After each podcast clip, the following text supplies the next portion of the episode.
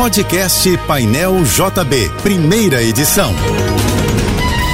Fique agora com as principais notícias desta manhã. Oferecimento Assim Saúde. Hospitais, clínicas, exames e mais de mil consultórios. Ligue 2102-5555. Universidade de Vassouras, formando o profissional do futuro. Acesse univassouras.edu.br. Apoio Soluvan, o shopping do seu condomínio. Acesse soluvan.com.br. O prefeito Eduardo Paes abre oficialmente hoje o Carnaval de 2023 no Rio no Palácio da Cidade, em Botafogo. O ato de entrega das chaves da cidade ao Rei Momo está marcado para as onze e meia da manhã. À noite, Eduardo Paes vai participar do primeiro dia de desfiles no Sambódromo. Sete escolas da Série Ouro estarão na Marquês de Sapucaí. Esta sexta-feira ainda será de tempo nublado no Rio, sujeito a chuvas isoladas, segundo o Instituto Nacional de Meteorologia. A temperatura máxima de hoje deve ficar em torno dos 36 graus. De acordo com o sistema Alerta Rio, existe a possibilidade de pancadas de chuva moderada forte da tarde de hoje até o domingo. É sempre bom lembrar que, em caso de chuva forte, a recomendação é permanecer em local seguro, evitar áreas alagadas e locais abertos.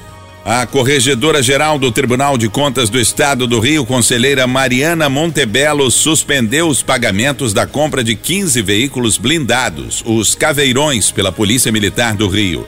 A decisão foi tomada após uma auditoria apontar irregularidades no processo da compra e problemas nas entregas dos blindados. Entre os problemas apontados pelos técnicos está a inclusão de cláusula na licitação que poderia ter direcionado a compra para uma empresa além do processo do pregão eletrônico estar em sigilo. A concessionária CCR Barcas anunciou que vai operar com grade especial na segunda-feira de carnaval e na quarta-feira de cinzas. Na linha Araribóia, os horários serão os de sábado, com viagens a cada 30 minutos. No sentido Niterói, das 5 e meia da manhã às 11 e meia da noite. E no sentido Rio, das 6 da manhã também às 11 e meia da noite. As linhas Paquetá e da Divisão Sul funcionarão com a grade regular dos dias úteis. Já na terça de carnaval será praticada a grade dos domingos e feriados na linha Araribóia, com viagens a cada 60 minutos, e na de Paquetá. As linhas Charitas e Cocotá não vão operar na segunda, na terça e na quarta-feira de cinzas. A alteração na faixa de isenção de pagamento do imposto de renda para quem ganha até R$ 2.640, anunciada pelo presidente Luiz Inácio Lula da Silva, terá um impacto de 108 bilhões de reais na arrecadação do governo neste ano de 2023.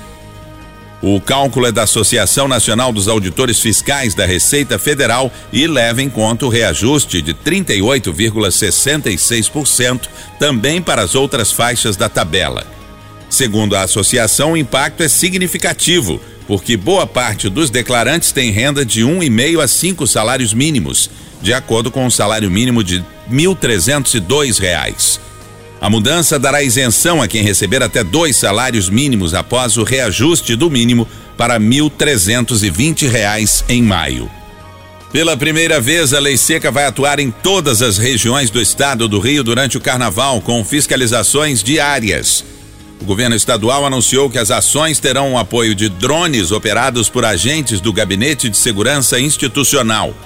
Entre os alvos estão municípios que recebem grande número de turistas, como os da Costa Verde e os da região dos Lagos, além dos bairros com mais desfiles de blocos de rua. O esquema prevê a mobilização de 216 agentes e 53 veículos em até 15 pontos diários de fiscalização tanto nos fins de tarde como no horário da noite.